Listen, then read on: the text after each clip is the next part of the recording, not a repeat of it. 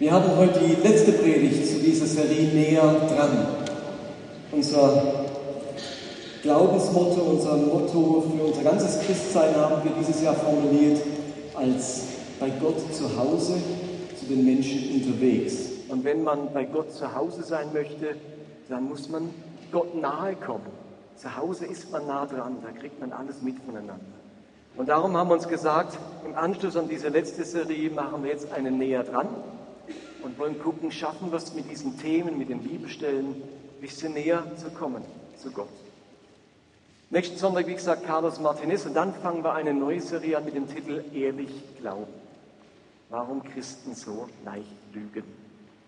Und äh, gucken uns mal an, wie sieht ehrlicher Glaube aus und wird, glauben wir ehrlich oder neigen wir dazu, ein bisschen uns selber oder anderen was vorzumachen, ähm, freue ich mich auch wieder drauf auf diese Serie. Beginnt dann am 18. Mai. Heute die letzte Predigt näher dran und ich würde euch gern ein Gleichnis auslegen. Das steht im Matthäusevangelium, ein bekanntes Gleichnis, gleichermaßen schwieriges Gleichnis. Die meisten, die das lesen, denken sich, puh, ich verstehe das nicht richtig. Also mir ging es auch so und in der Vorbereitung auf das Gleichnis sind mir doch so manche Augen aufgegangen und ich hoffe, dass es euch ähnlich geht. Ich lese euch mal den Text vor aus dem Matthäusevangelium, das Gleichnis von den Arbeitern im Weinberg.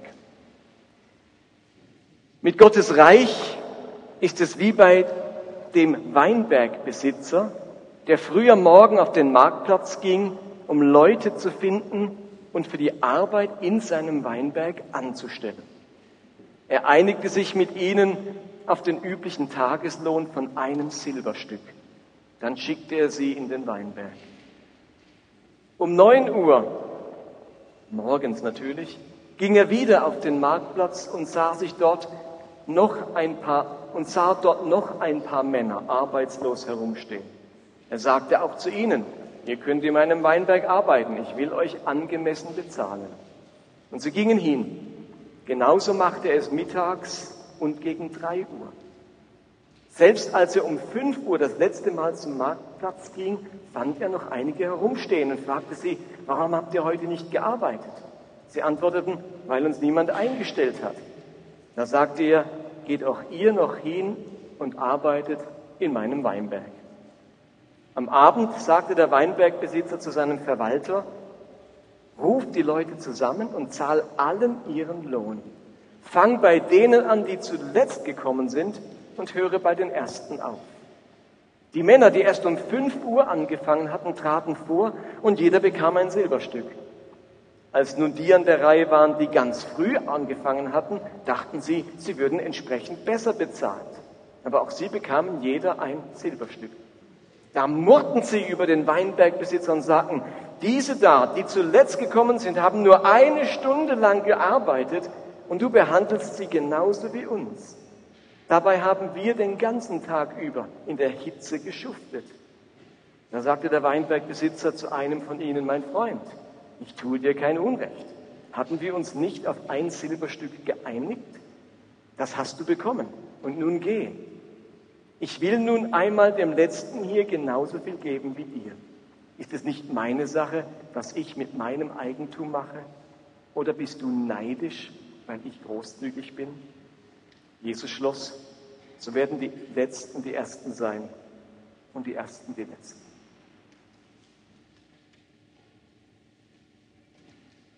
Wenn Jesus ein Gleichnis erzählt, dann macht er das, um etwas zu vergleichen. Deswegen nennt man es auch Gleichnis. Da werden Dinge miteinander verglichen. Und das eine ist eben so wie das andere.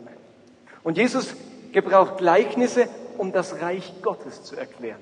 Auch dieses Gleichnis beginnt er mit dem Satz, mit dem Reich Gottes ist es wie. Er vergleicht also das Reich Gottes mit etwas und diese Geschichte, die er dann erzählt, die soll ein Licht werfen auf das Reich Gottes. Das Reich Gottes wird hier verglichen mit einem Weinbauern. In anderen Übersetzungen steht, mit der neuen Welt Gottes ist es wie. Oder eine andere Übersetzung sagt, wenn Gott sein Werk vollendet, wird es sein wie. Und dann kommt dieser Weinbauer. Konkret gemeint ist hier Reich Gottes. Was Jesus sagen will, ist, wenn Gott regiert, wenn himmlische Zustände sind, wenn Gott seinen Willen und seine Absicht auf der Erde durchsetzt, dann ist es wie in dieser Geschichte. Wenn Gott zum Zug kommt, wenn sein Wille geschieht, dann passiert das, was diese Geschichte beschreibt. Und das Reich Gottes ist immer auch ein Ausdruck für das Wesen Gottes. Wenn Gottes Wille geschieht, wenn, wenn er am Zug ist, dann erkennen wir auch sein Wesen. Dann erkennt man Gott, wie er ist. Und darum erklärt uns dieses Gleichnis nicht nur das Reich Gottes, sondern natürlich auch das Wesen Gottes näher. Und ich gehe jetzt mal so einzelne Verse mit euch durch und versuche euch den Hintergrund dieser Geschichte zu schildern. Ich hoffe, ich gehe davon aus, dass, das die, dass ihr das mögt. Das bin ja ich, dass ich euch ein bisschen recherchiere und wie war denn das damals genau? Gut, Alex, okay. Ähm, damit man das Gleichnis besser versteht. Also ich gehe, ich hüpfe nicht sofort zur Anwendung. Was sagt uns das? Das ist die zweite Hälfte. Die erste Hälfte erkläre ich euch, was hat es denn damit aus? Also Vers 1 nochmal, lest auch hier mit Gottes Reich ist wie bei einem Weinbergbesitzer, der früh am Morgen auf den Marktplatz ging, um Leute zu finden und für die Arbeit in seinem Weinberg anzustellen. Die ersten Verse klären meistens so die Rahmenbedingungen eines Gleichnisses. Jetzt kann man sich vorstellen, wo wir sind und was hier passiert und wie es hier zugeht. Unsere Geschichte spielt auf einem Marktplatz. Jedes Dorf und jede Stadt in Galiläa hatte einen Marktplatz. Und der Marktplatz in der Antike war wie das heutige Arbeitsamt. Sagt in der Schweiz auch Arbeitsamt? Ja, ja. Dort hat man Arbeiter angestellt, auf dem Marktplatz. Da gab es nicht ein extra Amt beim römischen Statthalter, Dorfamt, Arbeitsamt, sondern das war der Marktplatz in jeder Stadt, in jedem Dorf. Und die Arbeiter in der Antike waren Tagelöhner. Das waren die Arbeiter, die es damals gab, die man jeden Morgen am Markt für seinen Tag eingestellt hat. Und jetzt hier heißt früher Morgen, war das um 6 Uhr morgens früh. Müssen viele von euch auch anfangen zu arbeiten, ein bisschen später, aber das war der Beginn des Tages. Und logisch, zur damaligen Zeit gab es keine Arbeitsverträge und keinen Monatslohn. Früher Morgen, also kurz vor Sonnenaufgang, gingen damals die gesamten Arbeitgeber auf den Marktplatz und dort standen dann die ganzen Tagelöhne herum und warteten darauf, für diesen einen Tag eine Anstellung zu bekommen. Man hat ihn nicht eine Woche eingestellt oder einen Monat. Tagelöhner heißt, man wird jeden Tag frisch eingestellt. Gleichzeitig befinden wir uns in unserer Geschichte in der Erntezeit. Der Weinbergbesitzer braucht nämlich Arbeit, weil Weinernte ist. Wenn ein Weinbauer auf den Markt ging, um Arbeitskräfte zu suchen, hatte es nur einen Grund. Die Traubenernte hatte begonnen und jetzt braucht er dringend viele Arbeitskräfte. Im Orient gibt es ja keine vier Jahreszeiten wie bei uns, sondern nur zwei, nämlich Regenzeit und Trockenzeit. Die Trockenzeit beginnt Ende April und dann regnet es nicht mehr bis Mitte Oktober. Also wenn man in Israel ist, dann fällt da kein Tropfen Regen. Als wir letztes Jahr in Israel waren, in Jericho, haben sie auch, ich weiß nicht, wann das letzte Mal Regen war, ähm, also meistens eben so Mitte April, kann auch Ende April mal noch regnen und dann ist null Regen mehr, aber garantiert. Bis Mitte, Ende Oktober regnet es dort keinen einzigen Tag, keine einzige Stunde. Trockenzeit. Im Frühsommer in Israel ist dann Getreideernte. Das ist übrigens im Orient das einzige Grundnahrungsmittel. Die Orientalen zur Zeit Jesu kannten nur ein Grundnahrungsmittel, Getreide. Wie viele Grundnahrungsmittel haben wir denn heute? Was sind denn unsere Grundnahrungsmittel? Getreide auch, oder? Was haben wir noch? Mais, zweites Grundnahrungsmittel. Und Reis, drittes Grundnahrungsmittel. Und eins haben wir noch? Kartoffeln, genau. Das sind die vier Grundnahrungsmittel, die wir kennen, waren gänzlich unbekannt zur Zeit Jesu. Die kannten nur Getreide, die kannten kein Mais und kein Reis und auch keine Kartoffeln. Kam ja erst aus Südamerika hierher. Einziges Grundnahrungsmittel. Diese Ernte war im Frühsommer. Im Hochsommer dann, wie bei uns, die Ernte der Sommerfrüchte. Und ganz spät, erst im Oktober, ist dann Traubenernte, also kurz vor Beginn der Regenzeit. Und damit ist die Traubenernte immer die arbeitsintensivste Zeit. innerhalb weniger Wochen muss es die ganze Ernte eingebracht werden, bevor es wieder anfängt zu regnen und die ganze Erde gefährdet wäre. Zudem beginnen Mitte, Ende Oktober die drei große jüdische Feste. Und da muss man auch die Ernte unbedingt eingebracht haben, damit sie zu den Festen eingebracht ist und man den, die Feste und die Feiertage halten kann. Also man hatte relativ wenig Zeit, in der die ganze Traubenernte eingebracht werden musste. Jetzt ist Stress. Jetzt gerade bei einem großen Weingut muss diese Traubenernte sehr gut geplant werden. Und unser Weinbergbesitzer, eine der Hauptpersonen, die scheint, der scheint eher wohlhabend zu sein, zur Mittelschicht gehören. Warum? Warum denke ich das? Nun, sein Weingut scheint so groß gewesen zu sein, dass er eben Tagelöhner anstellen muss. Die eigene Familie hat eben nicht ausgereicht. Ihr müsst euch vorstellen, ein Weinbergbesitzer damals hatte fünf bis zehn Söhne mit entsprechend vielen Schwiegertöchtern.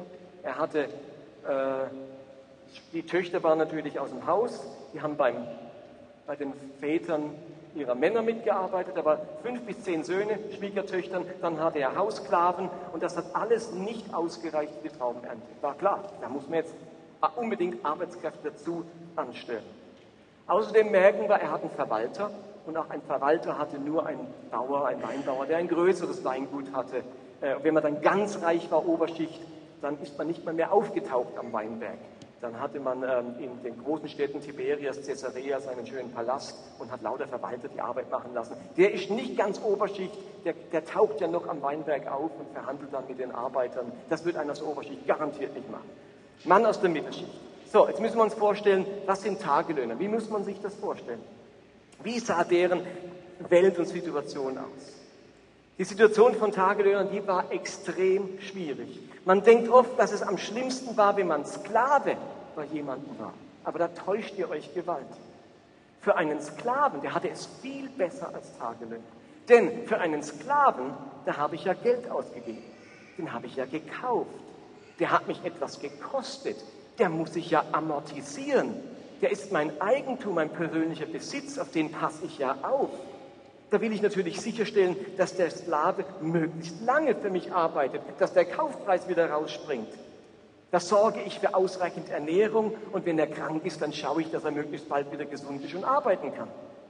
Die sollen doch möglichst lange leben und leistungsfähig sein. Seinen Sklaven musste man pflegen. Wenn es dem Sklaven schlecht geht, bin ich der Geschädigte. Ich geht ja mein Geld. Insofern standen die Tagelöhner noch unter den Haussklaven. Sie waren die untersten der Unterschicht. So manch ein Tagelöhner wäre dankbar gewesen. Er wäre Haussklave geworden. Aber der überwiegende Teil der damaligen Arbeiter waren eben Tagelöhner und haben im wahrsten Sinne des Wortes von der Hand in den Mund gelebt. Es gibt einen römischen Schriftsteller, Cato heißt der, und er hat im Jahr 150 vor Christus ein Buch geschrieben über Landwirtschaft und wie man Tagelöhner und Sklaven zu behandeln hat. Und da erfährt man interessante Dinge. Sage ich mal, was dieser Cato über die damalige Landwirtschaft geschrieben hat. Er rät, harte und ungesunde Arbeit nie von Sklaven machen zu lassen, sondern von Tagelöhnern. Die Sklave sollen ja lange erhalten bleiben. Tagelöhner sollte man täglich auswechseln damit sie nicht anhänglich werden und die Anstellung für selbstverständlich nehmen. Zudem man, äh, wollte man nicht, dass enge Bindungen unter den Tagelöhnern untereinander entstehen und sie sich am Ende noch zusammentun, zusammenrotten und irgendwas einfordern vom Arbeitgeber. Von Tagelöhnern sollte man den Namen nicht kennen und auch nicht nennen. Die sollen möglichst anonym und distanziert bleiben. Darum nennt unser Weinbauer den Tagelöhner auch mit der typischen Anrede, er sagt nämlich, Freund, war die typische Anrede damals. Wenn man Namen nicht kannte, hat man gesagt, Freund, hör mal zu. Vom Sklave, da, da weiß ich natürlich den Namen. Von jedem Sklaven kenne ich meinen, den Namen. Aber Tage, da frage ich erst gar nicht nach dem Namen. Wenn ich den anspreche, sage Freund, willst du hier arbeiten? Freund, was willst du? Das war die typische Anrede. Und da heißt es in Vers 2, er einigte sich mit ihnen auf den üblichen Tageslohn von einem Silberstück, dann schickte er sie in den Weinberg. Also der normale, eher großzügige Lohn eines Tagelöhners war damals ein römischer Denar, eine Silbermünze. Man musste für den römischen Denar, also von Sonnenaufgang bis zum Sonnenuntergang arbeiten, ungefähr plus minus zwölf Stunden. Wenn man an einen guten Arbeitgeber geraten ist, dann bekam man tatsächlich am Abend seinen Denar, der dann die Familie für einen Tag ernährt hat. Mit weniger konnte man nicht leben. Mit weniger konnte man nicht leben. Wenn man also angestellt wurde, dann hatte man sich verpflichtet, bis Sonnenuntergang zu arbeiten. Übrigens gehörte der Arbeitsweg bereits zur Arbeitszeit. Also nicht schlecht. Also der Weg zum Weinberg, der war ein bisschen außerhalb vom Dorf, der gehörte bereits zur Arbeitszeit. Man muss damit rechnen, zwischen 15 und 25 Minuten waren die unterwegs, um zum Arbeitsort zu kommen. Jetzt fragt ihr euch ein Denar, wie viel ist das? Kann man das irgendwie umrechnen? Für einen Denar konnte man zur Zeit Jesu 10 bis 12 Fladenbrote kaufen. Denkt noch mal dran, ein normaler Mensch zur damaligen Zeit hatte zwischen 10 und 20 Kinder. Das war der Normalfall. Also für einen Denar 10 bis 12 Brote. Ein Obergewand zum Anziehen, die damalig übliche Kleidung kostete 30 Denar. Man musste also fünf bis sechs Wochen arbeiten für ein Obergewand. Darum haben die meisten Leute nur ein Obergewand. Ein Ochse kostete 300 Denar. Jetzt weiß man, warum die damalige Unterschicht Vegetarier war. Fleisch konnte sich einfach niemand leisten. Das konnte man sich nicht leisten. Als Existenzminimum für eine einzige Person galten 200 Denare im Jahr. Wenn man die Sabbate abrechnet, denn an denen hat man ja nicht gearbeitet, war kein bezahlter Feiertag. Der Taglöhner hat am Sabbat nichts verdient. Da durfte man also kaum einen Tag arbeitslos sein, damit man seine 200 Denare zusammenbekommt. Die meisten Leute konnten nicht einmal daran denken, ein bisschen Geld zurückzulegen. Wenn man wirklich jeden Tag gearbeitet hat, dann hat man vielleicht es geschafft, ein bisschen Geld zurückzulegen und sich irgendwann mal ein paar neue Sandalen zu kaufen oder sonst etwas. Ansonsten bestand das ganze Leben eines Tagelöhners nur aus Arbeiten und mit dem Geld Essen kaufen und am nächsten Tag wieder arbeiten zu können. Und darum musste auch die ganze Familie arbeiten. Kinder ab fünf Jahren mussten arbeiten damit man einigermaßen als Familie durchkommt. Das war die Situation von Tagelöhnern. Ein Weinbergbesitzer, der hat sich damals also ganz früh auf den Weg gemacht, um 6 Uhr, und jetzt findet er Tagelöhner in Hülle und Fülle. Merkt ihr hier in der Geschichte? Das sind Tagelöhner in Hülle und Fülle. Dass da ein Überangebot an Arbeitskräften ist, merkt man ja daran, dass um fünf abends immer noch welche dort stehen. Da kam der Arbeitgeber nicht hin und sagte, oh, jetzt muss ich früh sein, damit ich noch ein paar, sonst sind alle weg. da konnte ich abends um fünf kommen und es waren noch welche dort gestanden. So ein Überangebot herrschte zur damaligen Zeit äh, an Arbeitern. Und das in der Hochphase der Ernte, müsst ihr euch mal überlegen. Kann man sich ein Bild machen der damaligen Arbeitssituation.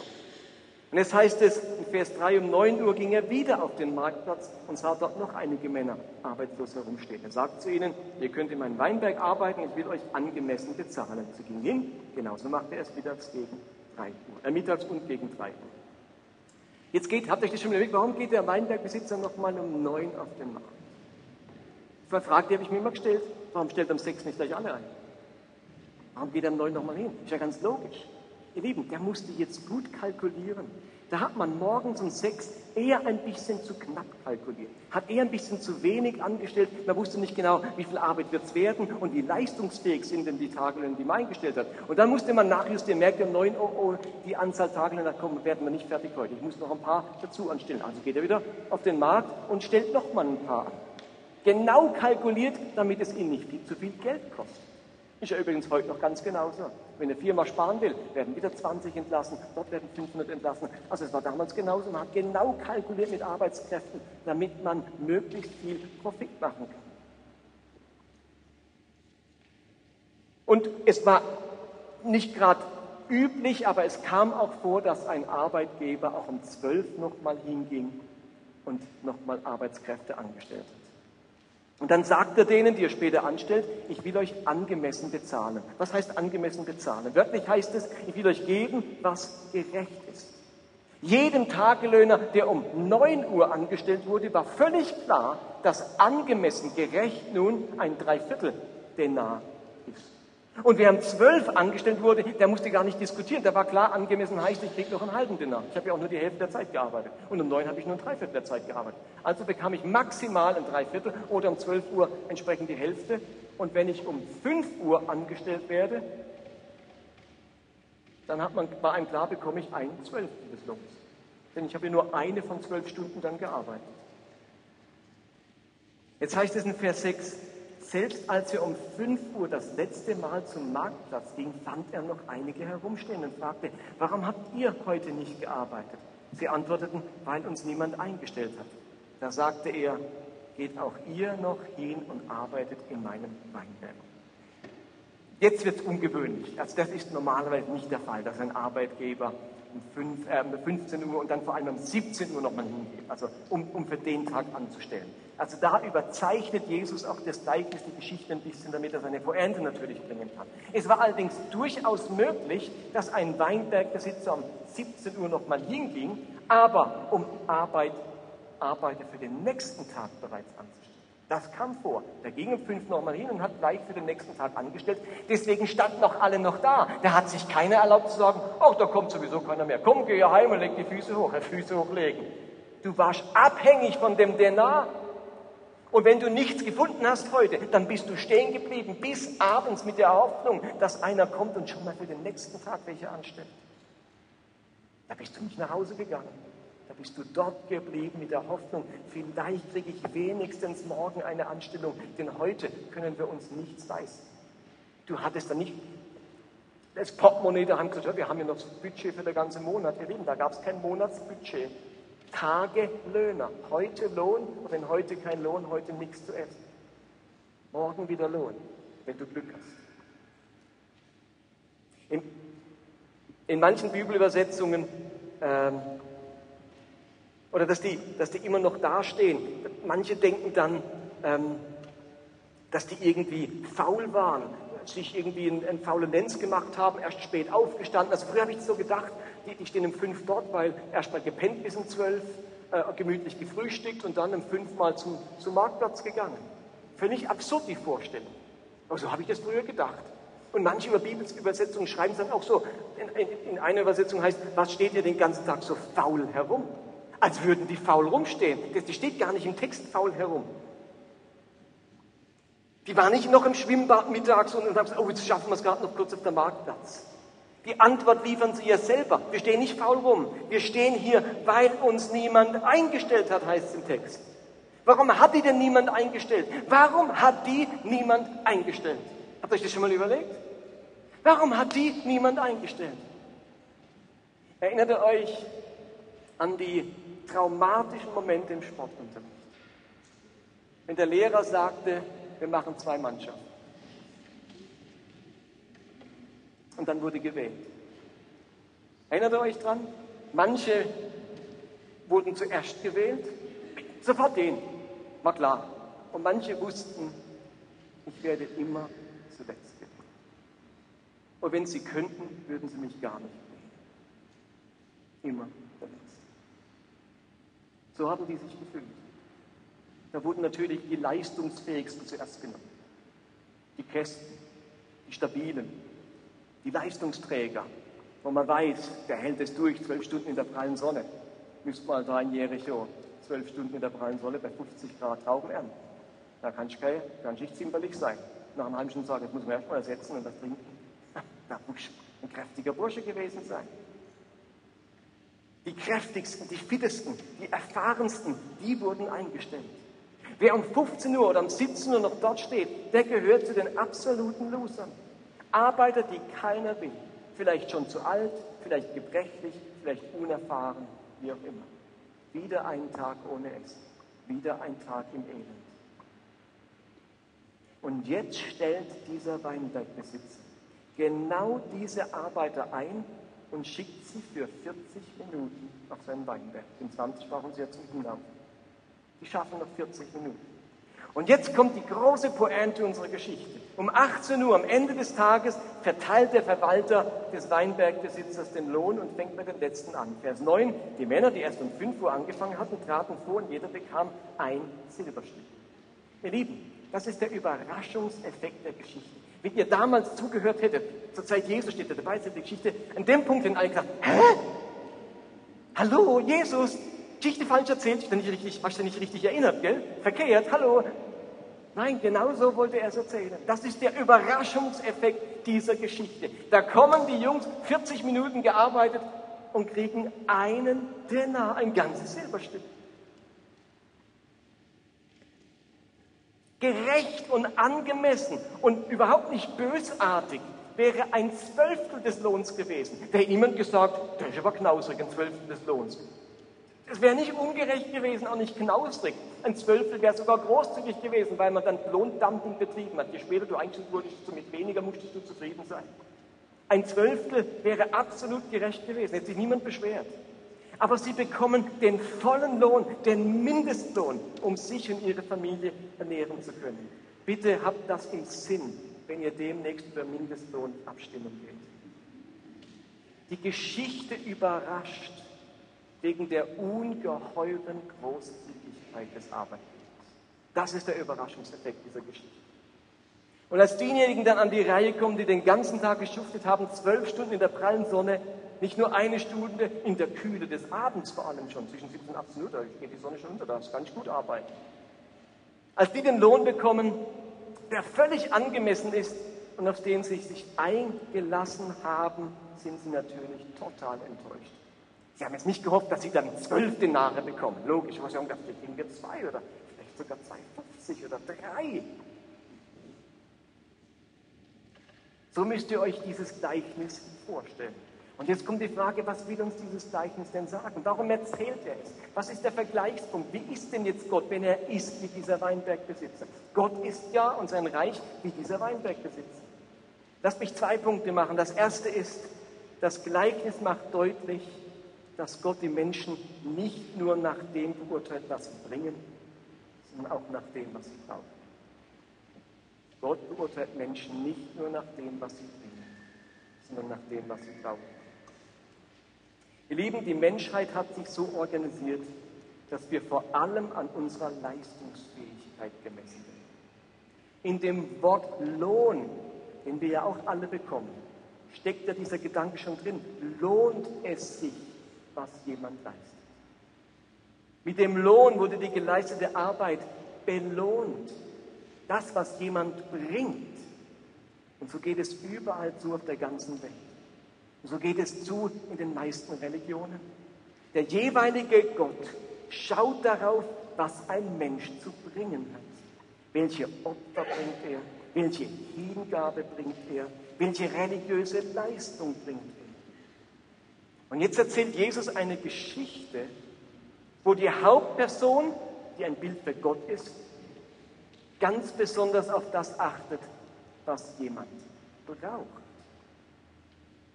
Gott ist in diesem Gleichnis auf der Suche nach Bedürftigkeit und nicht nur nach Brauchbarkeit. Natürlich stellt der Weinbergbesitzer auch die Leistungsfähigen ein. Die Ernte muss ja eingebracht werden, sonst ist ja nächstes Jahr kein Weinbergbesitzer mehr aber er stellt eben auch die nicht so brauchbaren ein. Vor allem, er gibt ihnen gleichen Lohn. Der Überraschungseffekt liegt eben darin, dass der Weinbauer auch am späten Nach Nachmittag noch nach Arbeitern Ausschau hält. Zu dieser Zeit findet man eben die Loser, diejenigen, die sonst keiner will. Diese Menschen sucht Gott für sein Reich. Und ihr Lieben, natürlich, es gibt Brauchbarkeit. Das ist ein Kriterium. Und wir sind unterschiedlich brauchbar. Das können wir nicht wegwischen. Das ist ein Fakt in unserer Welt. Und auch dieser Weinbauer ähm, stellt brauchbare Menschen an. Aber es gibt einfach unterschiedliches Maß an Brauchbarkeit. Jesus selber erzählt in Gleichnissen, dass manchen Menschen drei, also unterschiedlich viele Talente anvertraut werden. Der eine bekommt eins, der andere bekommt drei, der andere bekommt fünf. Also unsere Talente, was uns anvertraut ist, mit was wir wuchern können, das wir einsetzen können, das, das sind wir unterschiedlich bestückt, sagt schon Jesus. Und er sagt in anderen Gleichnissen, dass manche bringen 30-fältig, andere 60-fältig, andere 100-fältig Frucht. Das scheint so zu sein. Wir sind unterschiedlich brauchbar. Und man weiß nicht, warum man ein 30-facher Typ ist und ein anderer ein 100-facher Typ. Warum ich nur ein Talent habe und der andere fünf. Das ist Fakt unseres Lebens, unterschiedliche Brauchbarkeit. Aber genau diese Unterschiedlichkeit ist relativ wenig relevant bei unserem Gott. Da wie der, der aus drei Pfunden fünf macht, oder drei Talenten fünf, genauso stark belohnt wie der, der aus fünf zehn macht. Und hier wird der, der nur 40 Minuten arbeitet, genauso belohnt wie der, der 10 Stunden arbeitet. Weil Gott sich an Bedürftigkeit ausrichtet und nicht nur an Brauchbarkeit. Und da komme ich zum zweiten Punkt, was uns die Geschichte lehrt. Nämlich Gott ist ungeheuer großzügig. Der zweite Überraschungseffekt liegt eben im Lohn. Zugestanden hätten ihnen nur ein Zwölftel, sie bekommen den vollen Lohn. Die Überraschung ist Gottes Großzügigkeit. Gottes Wesen ist großzügig. Da bekommt jemand, der nicht volle Leistung bringt, trotzdem vollen Lohn. Ihr Lieben, da wird jemand, der zu den Letzten, also den Losern gehört, behandelt wie einer der Ersten.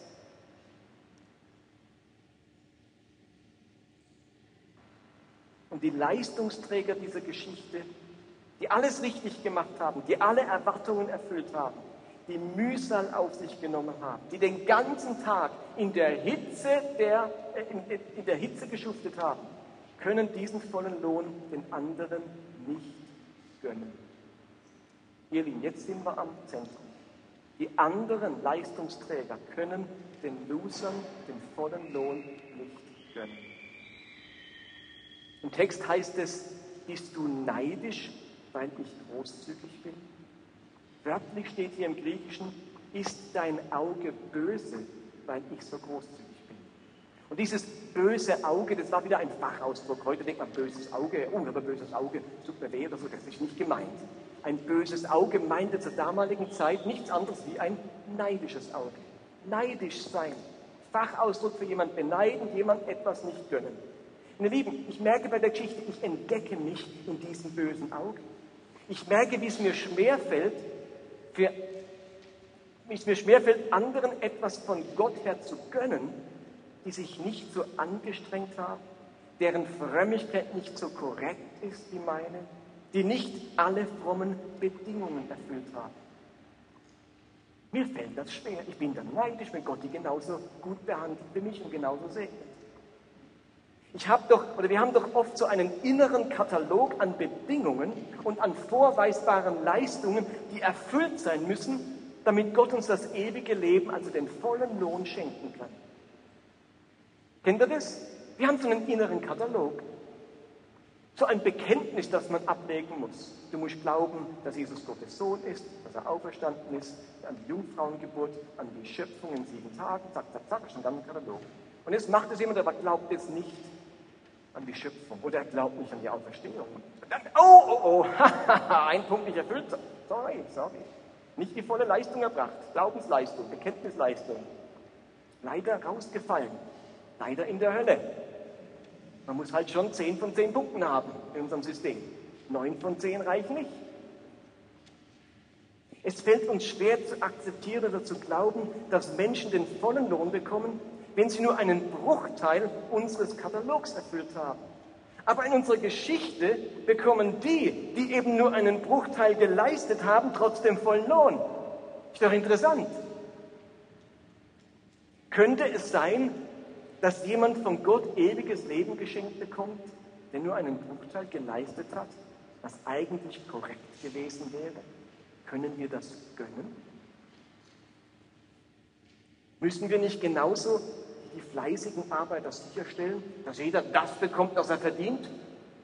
Ihr Lieben, denkst du als Christ auch so? Jeder bekommt, was er verdient. Jeder bekommt doch, was er verdient. Alles andere ist ungerecht. Ich lese ein Gleichnis, das Gott mit einem Weinbergbesitzer vergleicht, wo jeder bekommt, was er braucht und manche viel mehr, als sie verdienen. Das ist die Geschichte, die mir erzählt wird von Jesus. Können wir dem Katholiken ewiges Leben gönnen, auch wenn er sich nicht in unserem Sinne bekehrt hat, das Datum seiner Wiedergeburt nicht nennen kann und sich lieber ängstlich an die Heiligen wendet als an Jesus selbst. Für uns vielleicht nur ein Zwölftel unseres Glaubens. Soll es dafür vollen Lohn geben? Können wir dem Homosexuellen ewiges Leben gönnen, der seine sexuelle Identität völlig anders erlebt, es nicht geschafft hat, heterosexuell zu werden und nun mit Verantwortung für ethische Grundsätze versucht, homosexuell zu lieben? Können wir dem das gönnen? Oder sagen wir, ah, nur wer volle Leistung bringt? Was ist mit dem Moslem, der nie von Jesus gehört hat und wenn er es gehört hat, vielleicht nicht verstanden hat? Und selbst wenn er es versteht, nicht akzeptieren möchte, weil er Christentum immer im Zusammenhang mit Unterdrückung, militärischer Macht oder Krieg erlebt hat, aber doch versucht, den Glauben, mit dem er aufgewachsen ist, treu und hingegeben zu leben, seinem Gott zu dienen, dessen Gebote zu halten?